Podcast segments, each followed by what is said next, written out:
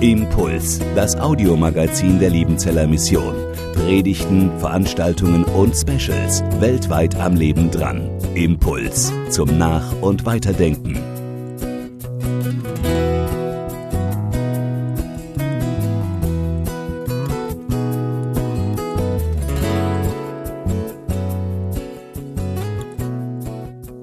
Sie denn eigentlich, woher der Titelspruch kommt? Familie kann man sich, äh, Freunde kann man sich aussuchen, Familie nicht. Zumindest ich kenne ihn als eine, eine ähm, Geschichte aus der alten DDR. Da war ein großes rotes Poster aufgehängt, die Sowjetunion ist unser großer Bruder. Und dann hatte jemand drunter geschrieben, Freunde kann man sich aussuchen, Verwandte nicht. Das war der Hintergrund dieses Titels. Ich fand den aber cool, weil das stimmt ja nun wirklich und gleichzeitig denke ich natürlich äh, Verwandte im Sinne von zum Beispiel, äh, was war Sarah und Benny, die heute gesagt haben, sie haben jede Menge Übungsfeld äh, für den Himmel, nicht nur in Spanien, sondern auch in ihrer noch sehr jungen Ehe. Ich hoffe, dass die sich ausgewählt haben. Übrigens, meine Frau und ich haben heute vor 44 Jahren Standesamtliches gehabt und morgen feiern wir unser 44-jähriges kirchliches äh, äh, Trauung und ähm, dann ja, das ist kein.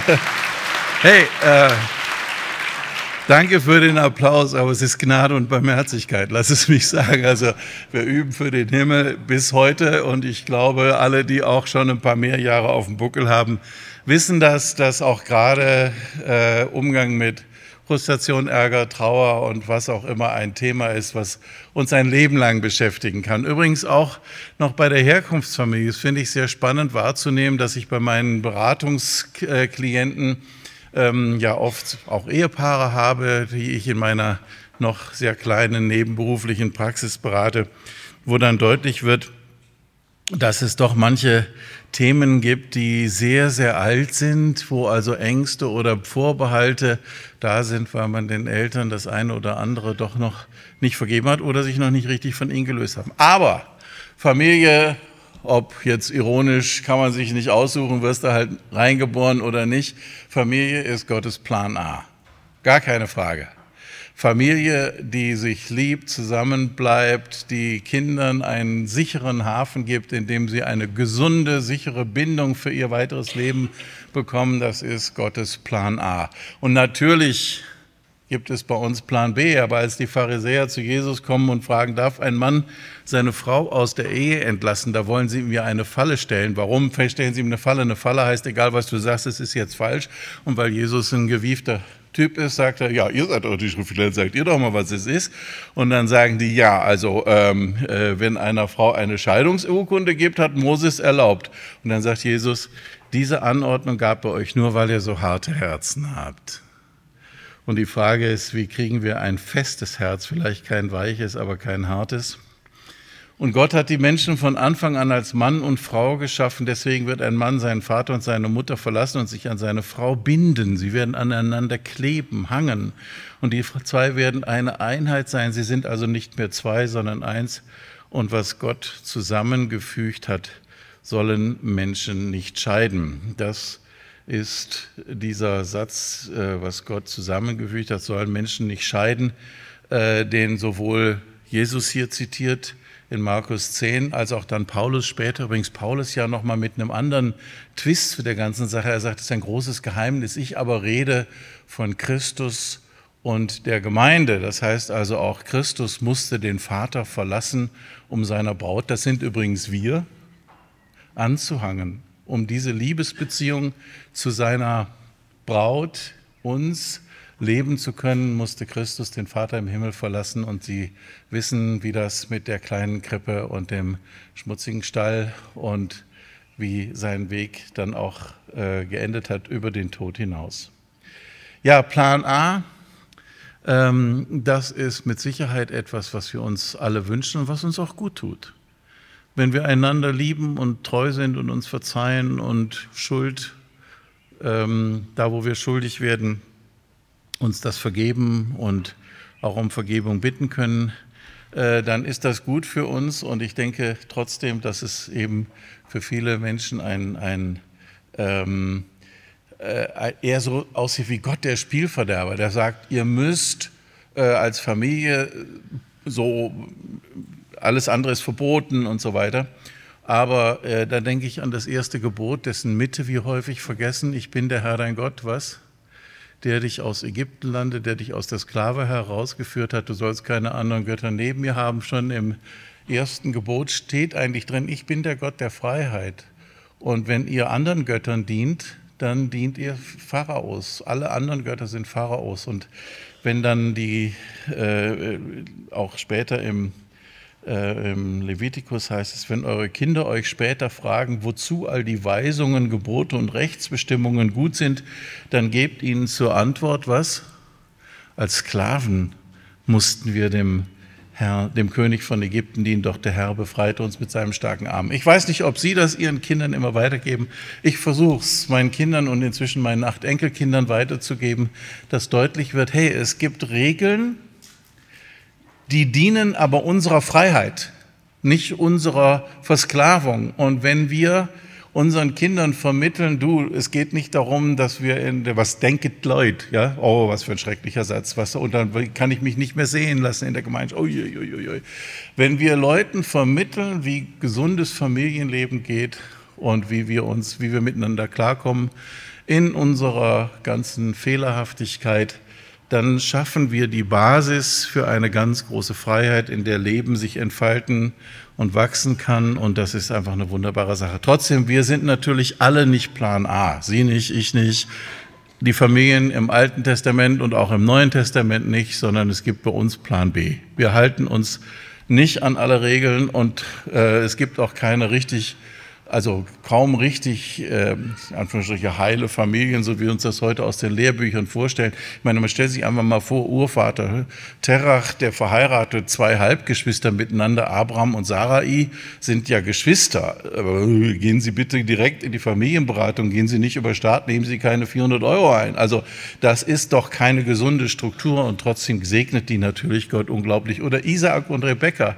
dieses so auf wunderbare Weise zusammengeführte Paar. Isaak verbündet sich mit einem Zwillingsbruder Esau gegen äh, Rebekka, die sich mit dem anderen Zwillingsbruder verbündet, wie die Geschichte weitergeht und dass es Generationen braucht, bis dass dieser Ehekrach, der sich dann in den Kindern weiterleben lässt, bis das der wieder gelöst wird. Das wünsche ich Ihnen als Familie nicht, dass Sie erst am Jabok eine Prügelei mit Gott machen müssen, bevor sie wieder zu ihrem Bruder zurückkommen können. Also das sind Geschichten, aber in der Bibel gibt es kaum heile Familien oder nehmen wir David und Bathseba. Ja, das erste Kind aus dieser wirklich ähm, sündigen Beziehung stirbt, aber aus dem zweiten Salomo, der den Tempel baut, wunderbare Weisheitstexte im Alten Testament verdanken sich ihm. Und ähm, wenn wir sehen, wie Gott segnet, dann müssen wir ganz eindeutig sagen, wenn Gott nur das segnen würde, was richtig läuft, dann hätte er nicht so arg viel zum Segnen.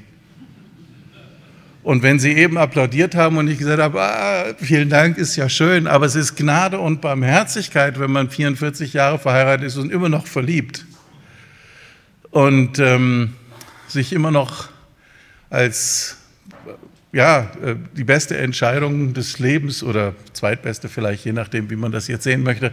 Ähm, äh, die zumindest verdankt sich die beste, diese Entscheidung meines Lebens auch der vielleicht dann doch besten Entscheidung, dass ich äh, zu Jesus gehöre und das war ja auch die Entscheidung meiner Frau, bevor wir uns kannten. Aber das ist jetzt äh, Fußnote. Ähm, und sagt, hier sagt Jesus, Gott hat am Anfang den Menschen als Mann und Frau geschaffen, deshalb verlässt ein Mann Vater und Mutter, um, seiner Frau zu, zu, um, seiner, um mit seiner Frau zu leben. Und ähm, wie gehen wir mit dieser Diskrepanz zwischen Plan A, da gibt es was, das ist wirklich gut, und Plan B, das ist das, was wir wirklich leben. Wir sind gleichgültig, wir vergessen wichtige Termine, wir sind ungeduldig.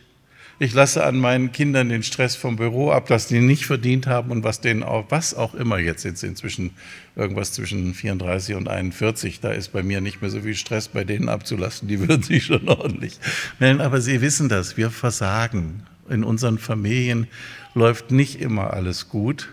Und dieser Unterschied zwischen Plan A und Plan B würde ich jetzt mal sagen, und davon denke ich, kommt christliches Familienleben, ist Plan C. Plan C ist Christus, der die Kluft zwischen Plan A und Plan B überbrücken kann.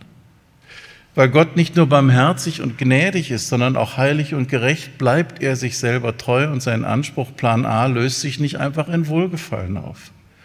Plan C steht für Christus, der die Kluft zwischen A und B überbrückt. Und Sie und ich, wir wissen, am Kreuz stirbt nicht irgendein Revolutionär, weil die politischen Mächte ihn nicht haben wollten. Es stirbt auch nicht ein guter Mensch symbolisch aus Solidarität mit der geschundenen Schöpfung, sondern Gott selbst als Mensch gewordener Gott, Gottes Sohn, entscheidet sich in, den, in die Tiefe unseres Lebens hineinzutauchen und auch in die Tiefen unserer Ehen und in die Tiefen unserer Familien, in die Bereiche unserer, unseres Lebens, den wir hier nicht gerne so öffentlich als Zeugnis geben wollen, da, wo wir wissen, da schäme ich mich. Ich weiß, manchmal geht es mir so, dass ich denke, ich brauche doch keinen Seelsorger, ich habe doch meine Frau. Und es gab auch Zeiten, wo ich dachte, ähm, wenn ich meinen Mann, wenn ich meine Frau und meine Eltern nicht hätte, bräuchte ich auch keinen Seelsorger. Ähm, also manchmal, manchmal erleben wir Familie mehr als Lust und manchmal erleben wir es als Last und ich glaube, das ist auch für jeden so. Fangen wir mal bei dem an, dass Menschen Bindung brauchen.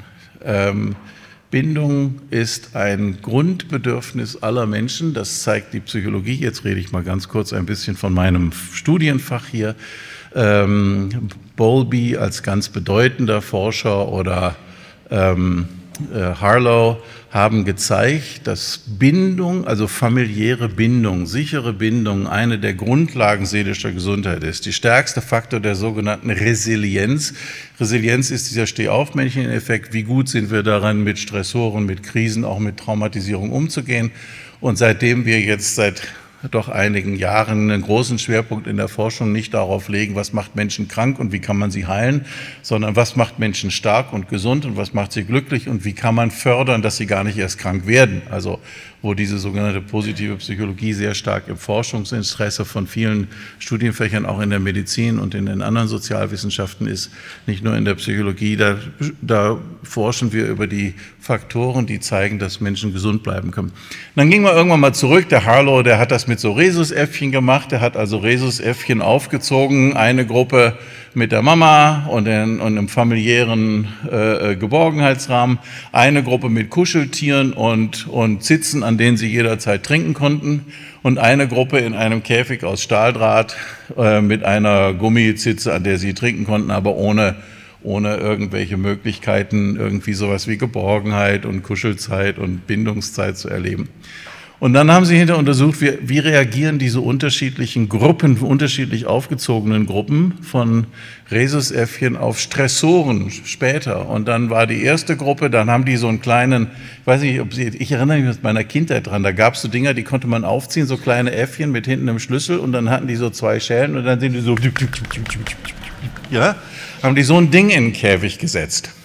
Und die Affen, die bei ihrer Mama erzogen wurden, die diese Bindungserfahrung gemacht haben, ich bin schon sicher und ich kann mir die Welt explorativ aus, äh, ich kann sie, kann sie erforschen, ich kann mich, kann mich ausprobieren, die sind auf dieses Ding nach kurzer sind erst erschrocken und sind dann nach kurzer Zeit, da gibt's alte Schwarz-Weiß-Filme, auf den zu und haben den dann so mal angestupst und dann haben sie den hinter sich gegenseitig zugeworfen, haben damit einen Heidenspaß gehabt.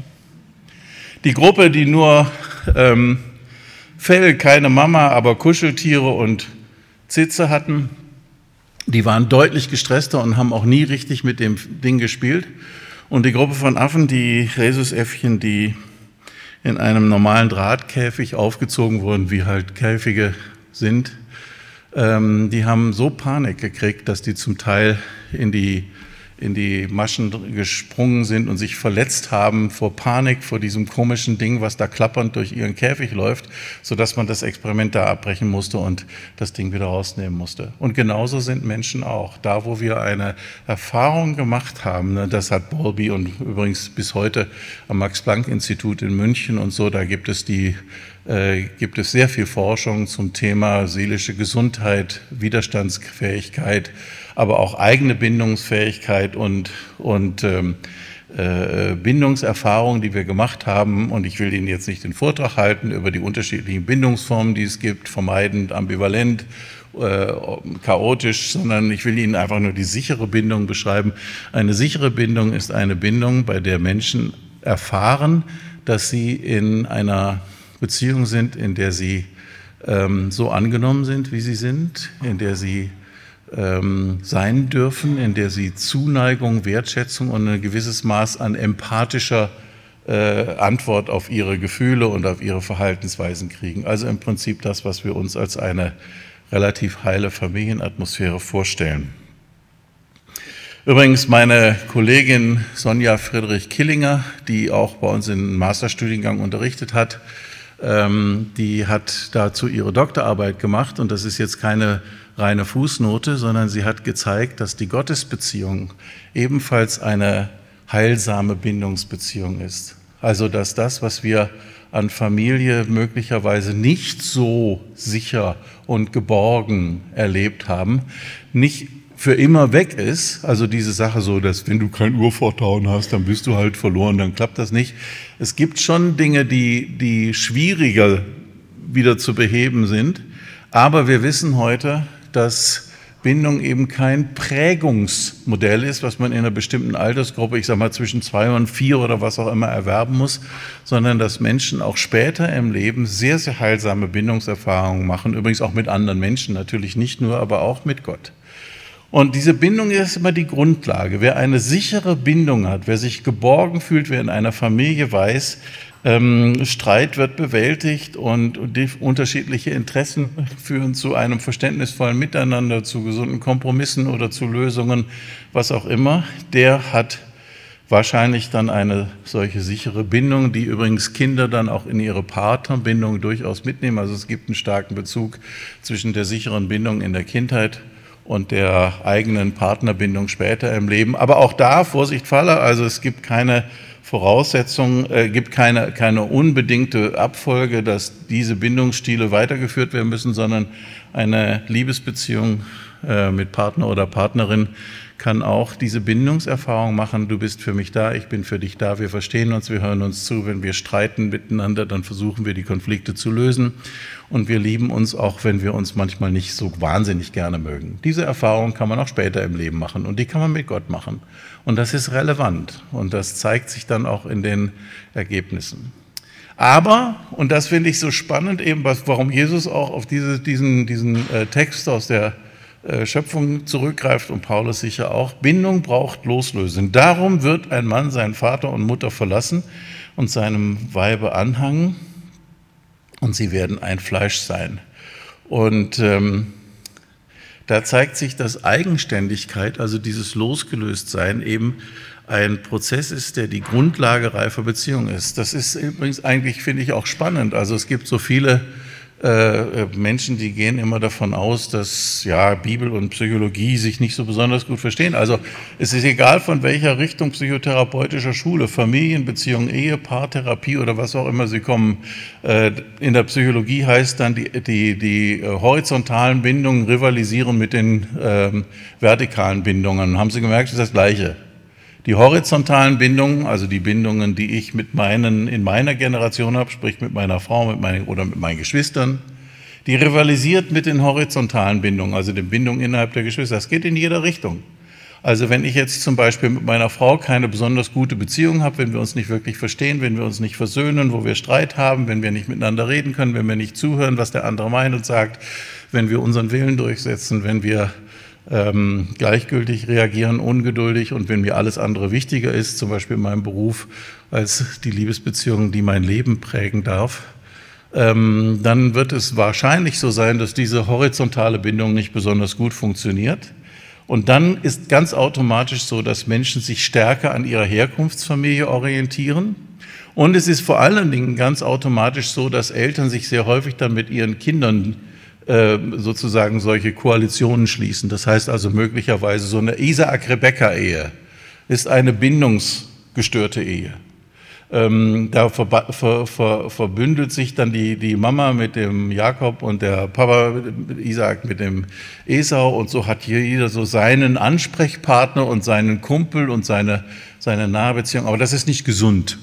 Ja, gesund ist, wenn die Paare miteinander verbunden sind und dann die Kinder loslassen können. Dann können die sich miteinander äh, stecken. Also zu starke Bindungen zu den Kindern stören die Elternehe, aber gleichzeitig ähm, die starke Elternbindung ähm, oder die, ähm, umgekehrt, also es geht in jeder Richtung. Wenn wir uns als Paar nicht besonders gut verstehen, dann stört das die Beziehung zu den Kindern, indem dass wir sie nicht loslassen können. Und Loslösung hat ja immer zwei Seiten. Die eine von jemandem, der eigenständig und, und authentisch werden möchte.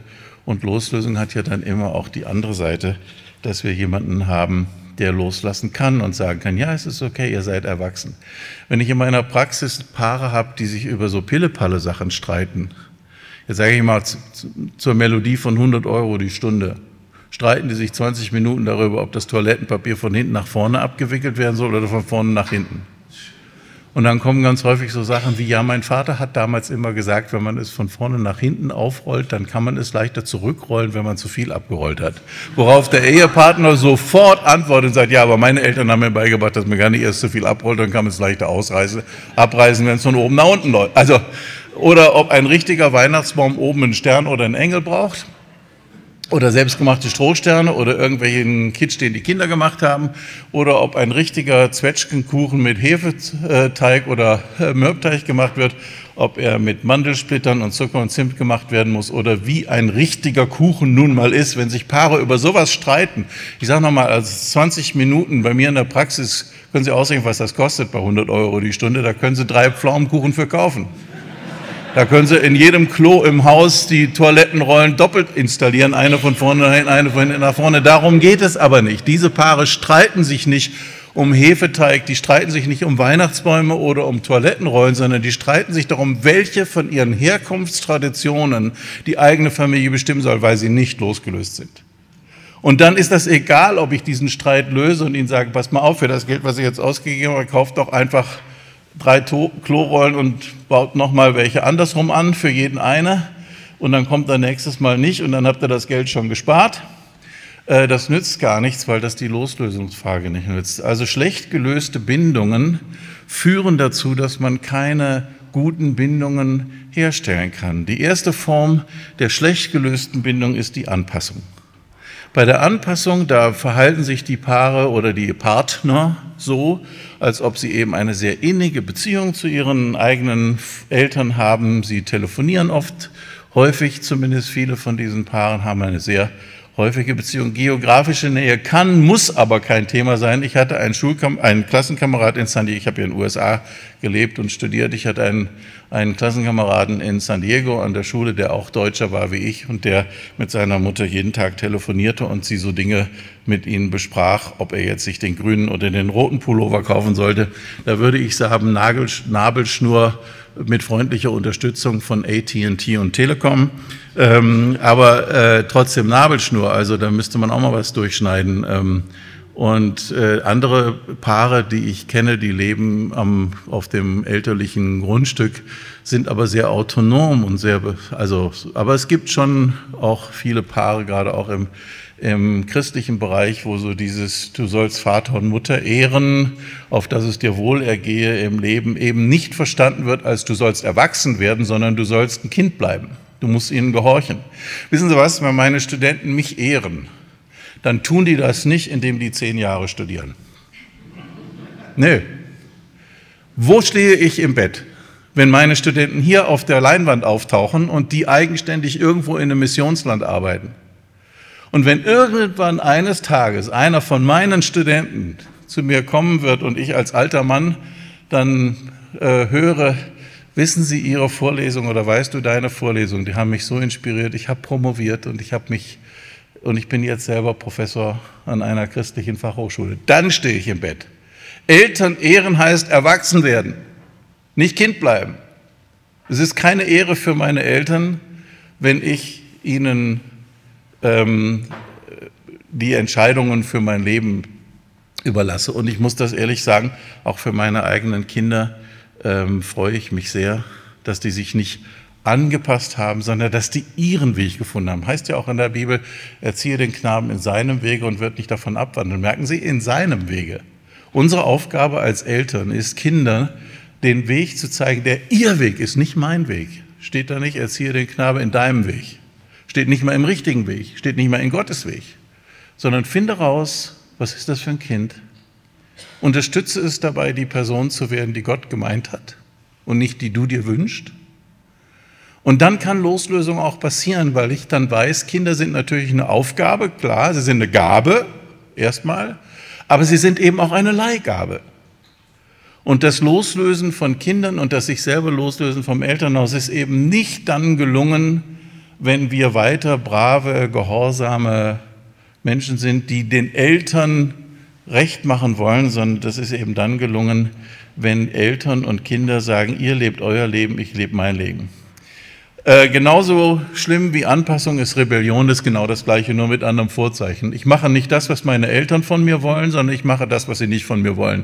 Ist völlig egal, ob ich jetzt mit negativen Vorzeichen oder positiven Vorzeichen mein Leben nach meinen Eltern ausrichte, ähm, weil ich kein freier Mensch bin. Manche äh, Kinder reagieren auch, erwachsene Kinder reagieren auch mit einem Bruch zwischen Elternhaus und das äh, bis zu dem Punkt, dass den ähm, äh, Eltern äh, der Kontakt mit den äh, Enkeln verboten wird und was auch immer. Und das erscheint diesen erwachsenen Kindern oft, weil sie tatsächlich nicht Loslösung erleben, also sie erleben keine Erlaubnis zur Loslösung und brechen dann raus, anstatt rauszuwachsen. Ähm, und sie erleben das selber für sich als eine notwendige Lösung und so eine Kontaktsperre.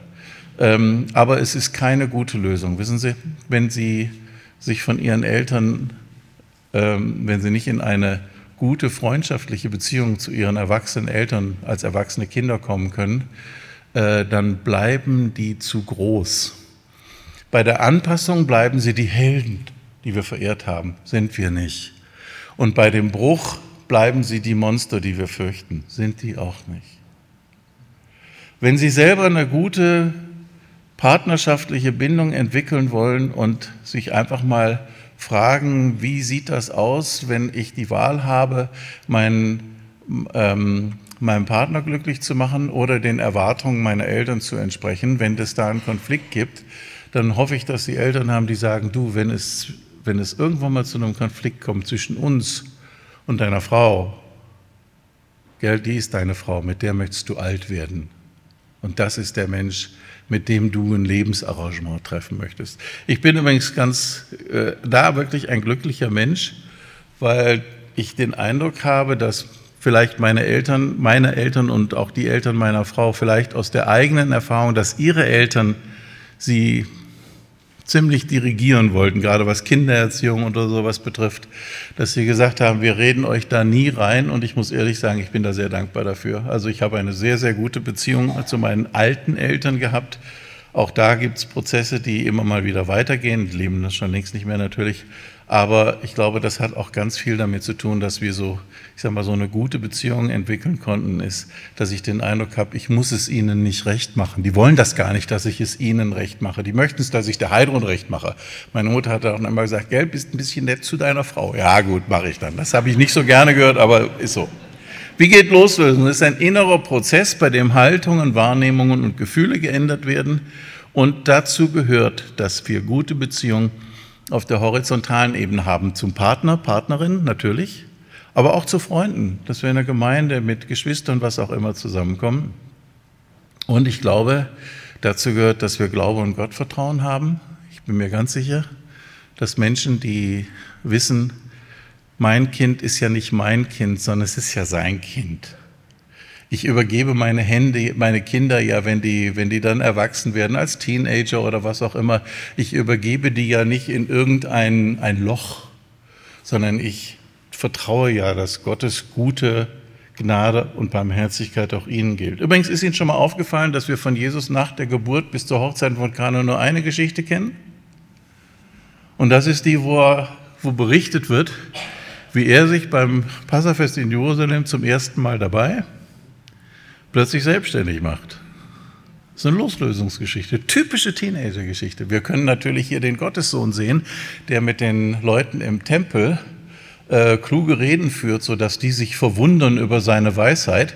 Aber ehrlich gesagt, als meine Kinder Teenager waren und uns behandelt haben wie äh, peinliche, furchtbar peinliche Menschen, und dann andere Leute gesagt haben, nee, was habt ihr nette Kinder? Und die sind ja so, ah, das habe ich gar nicht brauchen können. Also ich weiß nicht, was Maria und Josef da hatten, aber wenn die ihm dann begegnen und sagen, wie kannst du uns sowas antun? Wir haben in Schmerzen gesucht. Und Jesus gibt Entschuldigung eine schnoddrige Antwort. Der hätte gesagt, der Akku in meinem Handy war halt leer. Der hat, na, er, hat, er sagt ihnen, ihr wisst doch, wo ich hingehöre. Nein, wissen wir nicht. Wir waren beim, beim Kirchentag in Jerusalem. Verbindung, kann sich eine Mischung von, von, von Kirchentag und Oktoberfest vorstellen, das Passafest. Da ist was los, also da sind die denken, er ist bei den Verwandten. Er wird schon bei den Nachbarn oder Verwandten sein. Einen ganzen Tag lang. Boah, was für eine Einbindung. Um ein Kind glücklich zu machen, braucht man ein Dorf. Was für eine Einbindung in ein soziales Netzwerk. Wenn Sie Ihren zwölfjährigen Teenager auf dem Oktoberfest oder auf dem Kirchentag einen Tag nicht gesehen haben, denken Sie dann, ach, der wird schon irgendwo sein. Naja, und wenn Sie merken, der ist nicht irgendwo, dann kriegen Sie Panik. Und diese Geschichte endet, finde ich, wunderbar mit dem Satz, und sie verstanden ihn nicht. Haben Sie zu Ihren Kindern schon mal gesagt, ich verstehe euch nicht, wie könnt ihr so? Ja? Hey, das ist keine Sünde, sonst wäre es nicht von Jesus berichtet. Das ist Entwicklung. Dieses sich selbstständig machen und den Schmerz der Eltern darüber, dass sie Kontrolle verlieren und es nicht verstehen, warum du so anders denkst als ich und dieses manchmal auch vielleicht nicht so einfühlsame Reagieren von Teenagern, deren Gehirn ja auch im Umbau befindet, gesperrt wegen Bauarbeiten, das gehört auch zur Biografie von meinem Herrn. Und deswegen ist das keine Sünde, sonst wäre er nicht sündenlos am Kreuz gestorben, sondern das ist ein Teil von dem, wie Gott uns gemacht und gemeint hat. Und dann, wenn wir eine sichere Bindung erlebt haben. Optimal, wahrscheinlich nicht nur, aber oft. Ich bin okay, meine Eltern lieben mich so, wie ich bin. Dann können wir das oft übertragen in eine Liebesbeziehung. Ich kann dich so lieben, wie du bist, auch wenn du nicht immer so bist, wie ich dich gewollt habe. Aber das ist ja auch so. Beim Ehepartner, eben Verwandte, kann man sich eben nicht so machen, wie, die, wie man die gerne hätte. Dann geht es ums Friedensschließen. Und dass man dann wirklich nicht nur zu seinen eigenen Eltern sagen kann, ich weiß nicht, ob Sie das sagen könnten, aber ich glaube, es ist wirklich wichtig, dass wir Frieden schließen mit dem, was wir natürlich alle auch an Plan B erlebt haben. Sie haben nicht Plan A erlebt, Sie sind auch nicht Plan A für Ihre Kinder. Sie sind Plan B, wir sind Plan B. Wir müssen Frieden schließen. Wir müssen diesen versöhnlichen Christus am Kreuz, der die Arme breit macht und uns umarmen kann. Da müssen wir mitgehen und sagen, ich schließe Frieden mit meiner Vergangenheit, mit dem, was ich verbockt habe, und das nennen wir Versöhnung. Jetzt muss ich noch mal einen kleinen Blick in die Praxis werfen. Es gibt ja Familien, in denen herrscht Krieg. Das wissen Sie. Manchmal offen, manchmal verdeckt. Meiner Ansicht nach haben die immer damit begonnen, dass Konflikte vermieden werden, dass Konfliktvermeidung, ähm, sei lieb, seid nett zueinander, anstelle von Konfliktbewältigung steht. Das bestätigt auch die Forschung. Goffman, der eine ganz starke äh, Leuchte ist im Bereich Emotionen und Partnerschaft, sagt, es gibt so drei Konfliktstile, an denen man Paare und Familien erkennen kann. Das erste sind die Avoider, die vermeiden Konflikte, bringen ihre Bedürfnisse und Verletzungen nicht ein, sondern kehren diese unter den Teppich, schonen sich und andere. Das Ergebnis ist, die bleiben zwar oft ein Leben lang zusammen, haben aber eine emotional flache Beziehung und fühlen sich eigentlich entfremdet. Konfliktvermeidung, also Avoidance, Avoider, ähm, führt zu oberflächlichen, emotional schwachen Beziehungen. Dann gibt es die Volatiles, nennt er die, die Explosiven, die in die Luft gehen, die emotional aufbrausen, die gehen aufeinander los, die sind aggressiv, bringen ihre eigenen Bedürfnisse ein und nehmen die des anderen nicht besonders gut wahr. Und da hat Goffmann gezeigt, dass diese, wenn sie in einer, es gibt auch dauerhafte Beziehungen, die so leben, aber dann muss das Verhältnis zwischen leidenschaftlich schön und leidenschaftlich schlimm mindestens 5 zu 1 sein. Also für einmal sich gegenseitig an die Gurgel gehen, müssen sie fünfmal richtig tolle Sachen miteinander erleben. Dann hält das. Ist aber ziemlich aufwendig, oder? Also wenn ich fünfmal Blumen mitbringen muss, und zwar richtig große Blumen, nein, Spaß. Ähm, äh, und dann gibt es die Validators, die validieren das, was der andere sagt. Die bringen ihre eigenen Bedürfnisse ein, nehmen die auch ernst. Wenn ich verletzt bin, dann musst du das wissen. Aber ich nehme auch deine Bedürfnisse ernst und ich verstehe auch, dass du mich vielleicht gar nicht verletzen wolltest, sondern dass du vielleicht was auch immer. Ich kann deine Gefühle validieren, also ernst nehmen und meine auch.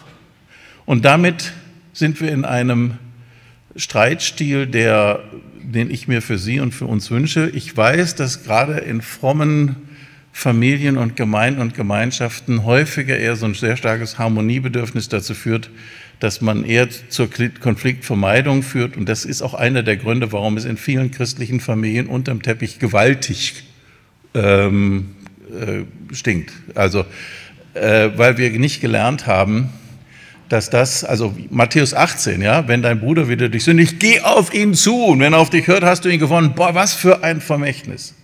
Ja, das tun wir aber nicht weil wir dann denken, du sollst nicht richten, was auch immer. Es hat mit Richten ja nichts zu tun. Wenn ich verletzt bin, dann muss ich ja nicht richten über den anderen, sondern ich muss ihm das sagen. Und wenn er auf mich hört, dann hast du ihn gewonnen, war toll. Wenn nicht, dann hol dir jemanden dazu. Und erst wenn du mit einem Mediator oder Moderator oder einer Vertrauensperson nicht dazu kommst, dass ihr beide euch versöhnt, dann kannst du den Leserbrief in einem Schwarzwälder Boten schreiben oder was auch immer. Dann bringe ihn vor die Gemeinde. Dann geht's an die Öffentlichkeit. Machen wir auch nicht, ist auch ganz gut so. Aber in allen dauerhaften Beziehungen, in ihren Liebesbeziehungen, in ihrer Beziehung zu ihren Kindern, in ihrer Beziehung zu ihren Eltern, geschieht Schuld und Unrecht. Und Sie und ich, wir sind beides. Wir sind Opfer und Täter. Und unbewältigte Schuld ist ein ganz realer Störfaktor für Liebesbeziehungen. Unbewältigte Schuld macht, dämpft die Liebe. Wenn sie unterm Teppich unbewältigt ist, dann müffelt sie vor sich hin. Wenn sie explosiv unbewältigt wird und man Angst hat vor dem anderen, dann zerstört sie Beziehungen. Heimliche Schuld ist eine unheimliche Belastung. Und die Forschung bestätigt, dass Menschen, die Schuld offen zugeben, länger leben, gesünder sind, glücklicher. Dass heimliche Schuld, die zugegeben wird, eben eine, ähm, dieses, ich, was ich gemacht habe, war nicht in Ordnung. Bitte verzeih mir, ist der zweitwichtigste Satz in einer Ehe. Der wichtigste Satz ist, ich liebe dich. Wenn ich meiner Frau das oft nicht sagen konnte, weil ich da auch ein bisschen gehemmt bin, so nach dem Motto, warum soll ich dir das sagen? Habe ich was falsch gemacht? Ich habe dir es vom Altar versprochen, wenn sich's ändert, lasse ich es dich wissen. ähm, äh, aber der zweitwichtigste Satz, es tut mir echt leid, ich habe es verbockt, auch zu den Kindern. Wissen Sie übrigens, wenn Sie Ihre Kinder dazu zwingen, dass die bei Ihnen um Vergebung bitten, wenn du der Mama sagst, die soll da hingehen, wo der Pfeffer wächst, dann kriegst du keinen Nachtisch, bis dass du dich entschuldigt hast. Dann vermitteln Sie, dass die Bitte um Vergebung eine Demutsgeste ist, dass der kleine Wolf dem bösen Oberwolf die Halsschlagader hinhält, damit er eine Bisshemmung kriegt. Machen Sie es bitte andersrum. Sagen Sie zu Ihren Kindern, du, ich war ungeduldig. Das hast du nicht verdient. Hat auch mit dir nichts zu tun. Und es ist auch nicht so, dass ich meinen Stress an dir ablassen darf. Ist mein Problem und nicht dein Problem und ich bitte dich um Verzeihung. Wissen Sie, was Ihre Kinder sagen? Meine zum Beispiel so Sätze wie, ach Papa ist okay, du bist auch nur ein Mensch. Wie gesund ist das denn? Merken Sie was? Du bist auch nur ein Mensch. Hier wird das, der Held oder das Monster zum normalen Menschen. Das ist Bindung und Loslösung. Wenn wir zu unseren Kindern sozusagen, wenn die Großen, Starken zeigen, wenn ich dich um Verzeihung bitte, dann erleben diese Kinder, die Bitte um Verzeihung ist keine Demutsgeste, sondern eine Oase. Das ist etwas ganz Wunderbares. Dem Papa geht es jetzt wieder besser, weil ich gesagt habe, ist okay, du bist auch nur ein Mensch. Jetzt lacht er.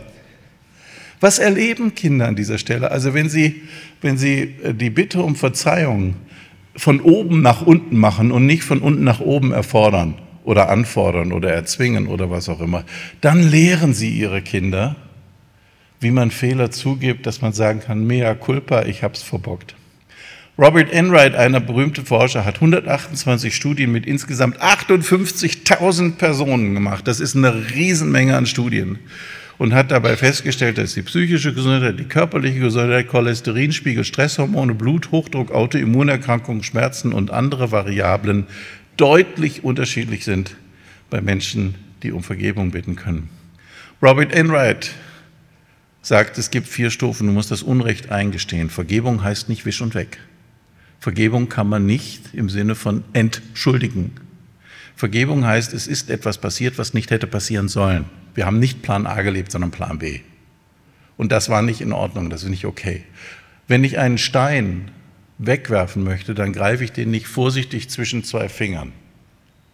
Da kriege ich den nicht weit genug weg. Wenn ich das Unrecht, was ich getan habe oder das, was an mir getan wurde, wirklich weit wegwerfen möchte, dann muss ich das richtig in die Hand nehmen. Und dann kann ich sagen, das war wirklich nicht okay. Ähm, ich weiß, dass ich dir schon mal gesagt habe, du sollst deinen Schulranzen nicht unter der Garderobe liegen haben, aber dich so anzufahren, das war außerhalb jeglicher Normalität und das war nicht dein, das hat mit deinem Schulranzen auch nichts zu tun. Bitte dich um Verzeihung. Ja? Dann können wir das weit wegwerfen und interessanterweise vergessen Leute dann tatsächlich. Normalerweise hat Vergeben nicht mit Vergessen zu tun. Wir haben nicht gleich Alzheimers, wenn wir jemanden vergeben haben oder wenn jemand uns vergeben hat. Aber wir vergessen ganz häufig Dinge, weil sie dann erledigt sind. Was erledigt ist, vergessen wir. Vergebung beginnt immer im Kopf. Die Emotionen dauern immer ein bisschen länger. Die Entscheidung, ich will dir vergeben, ist immer die Grundlage dafür, dass wir jemandem vergeben. Und die Emotionen, die kommen ähm, später da. Und dann kann ich vielleicht auch die Menschen, denen ich vergeben muss, nochmal neu wahrnehmen lernen. Ich kann vielleicht sagen, ich möchte nicht nur versuchen, also ich habe dir vergeben, das ist okay, aber ich möchte auch versuchen, dich zu verstehen.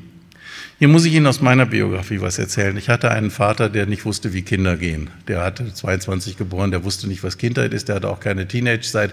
Ich habe mit meinem Vater keine einzige Radtour gemacht. Ich bin mit ihm nie zum Fußballspiel gegangen, geschweige denn Fußball gespielt. Mein Vater war für uns Kinder kein Vater. Das hat uns geschadet. Das war nicht in Ordnung. Wir hätten was anderes verdient. Und wir haben uns das verziehen. Da war ich vielleicht 23, 24. Ich weiß, ich war schon in den USA. Und dann haben wir da offen drüber gesprochen und mein Vater hat das sehr deutlich gesagt, dass er eigentlich auch gemerkt hat, dass er so seine Kinder verpasst hat. Sechs Kinder müssen eine Menge zu verpassen. Und dann haben wir uns ähm, äh, da in den Arm genommen und er hat bei uns in Amerika, als wir seine Gastgeber waren, ins Gästebuch einen wunderschönen Eintrag gemacht.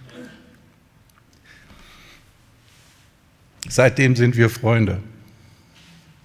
Warum er kein Interesse an uns Kindern hat oder so, das habe hab mich nicht wirklich so interessiert. Aber jetzt habe ich einen Schritt weiter. Die amerikanische physikalische Gesellschaft, also eine die amerikanische USA und Kanada physikalische Gesellschaft, hat den 100. Geburtstag meines Vaters mit zwölf Sonderveröffentlichungen gefeiert. Das hat mich nie interessiert, warum er beruflich so motiviert war. Und dann haben die uns, mein Bruder, habilitierter Physiker, und mich gebeten, den 13. Artikel zu schreiben, 100 Years of Gisekus, the person behind the research, die Person hinter der Forschung. Und dann habe ich mit meinem Bruder zusammen über Weihnachten und Neujahr mal recherchiert, wer waren denn die Leute, die ihn geprägt haben? Warum war der so verliebt in seine Wissenschaft? Was ist da passiert, dass jemand ein weltberühmter Physiker wird und seine Kinder nicht kennt? Ja? Und ich würde sagen, das war für mich im letzten Jahr die stärkste emotionale Erfahrung. Ich habe mit meinem Bruder zu mir gekommen, ja, schreiben wir einen Artikel, klar, ist doch schön, ja. Aber es war die stärkste emotionale Erfahrung des Jahres, weil ich den Eindruck habe, Ich habe ihm vor Jahren verziehen und jetzt kann ich ihn auch verstehen. Ja? Jetzt kann ich sagen, wenn ich du wäre, wäre ich auch so wie du. Und das ist schon ein schöner Schritt. Also verzeihen führt dann oft zum Verstehen. Ich interessiere mich jetzt für dich. Was triggert dich? Was, wie tickst du? Was hat denn dich bewogen, dieses und jenes so zu machen, wie du das machen möchtest? Den Täter, in dem Fall ein abwesender Vater, der sechs Kinder in die Welt setzt und sich dann mit der Wissenschaft ähm, äh, verliebt, ähm, das ist ein Täter und das hat er auch so gesehen. Dem Täter zu verzeihen ist das eine, aber ihn wirklich nochmal neu wahrnehmen zu lernen, hat bei mir 40 Jahre gebraucht. Das können Sie vielleicht schneller machen. Vergebung also nicht anstelle von Wut, sondern zur Bewältigung. Es ist Unrecht geschehen, ich muss das benennen und ich darf mich auch schützen. Ich habe Gespräche mit Leuten, die sind als Kind missbraucht worden von ihrem Vater und fragen, ob sie jetzt ihre Enkelkinder dem Vater äh, zu Besuch schenken dürfen. Ich sage, um Himmels Willen, nein, dass sie, dass sie ihrem Vater vergeben haben, ist eine Wahnsinnsleistung in ihrem Leben. Dazu brauchten sie Seelsorge und Therapie. Sie waren in der Klinik. Sie haben alles Mögliche gemacht, damit sie ihrem Vater verzeihen konnten, dass er sie missbraucht hat sexuell. Aber wenn sie jetzt ihre Kinder gefährden, machen sie sich schuldig. Vergeben und vergessen ist nicht das Gleiche. Ich muss auch sagen können, ich nehme es dir nicht mehr übel, es ist okay, wir sind quitt. Es ist wirklich in Ordnung, ich bin dir nicht mehr böse. Das ist eine ganz wichtige Botschaft. Und wenn meine Kinder gesagt haben, ist okay, Papa, du bist ja auch nur ein Mensch, dann passiert auch bei ihnen etwas sehr Wichtiges. Und dann muss ich neue innere Bilder entwickeln und dann muss ich verstehen, dass Vergebung ein echter Heilungsprozess ist.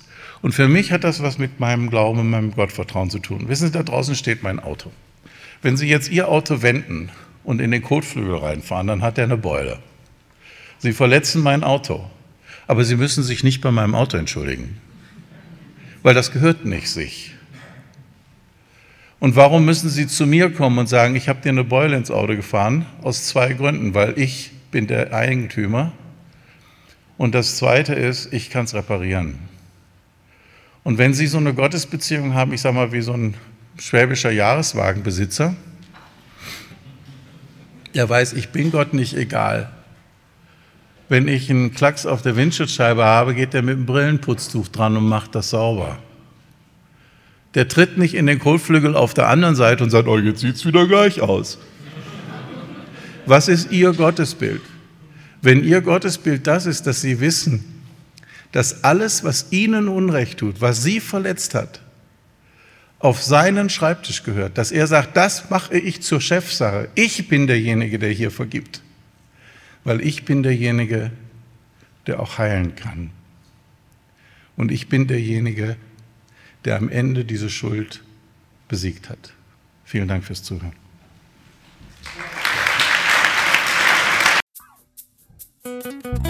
Impuls ist eine Produktion der Liebenzeller Mission. Haben Sie Fragen? Würden Sie gerne mehr wissen? Ausführliche Informationen und Kontaktadressen finden Sie im Internet unter www.liebenzell.org. Die Liebenzeller Mission produziert ebenfalls das Fernsehmagazin Weltweit am Leben dran. Informationen zur Sendung und zum Empfang gibt es unter www.weltweit-magazin.de.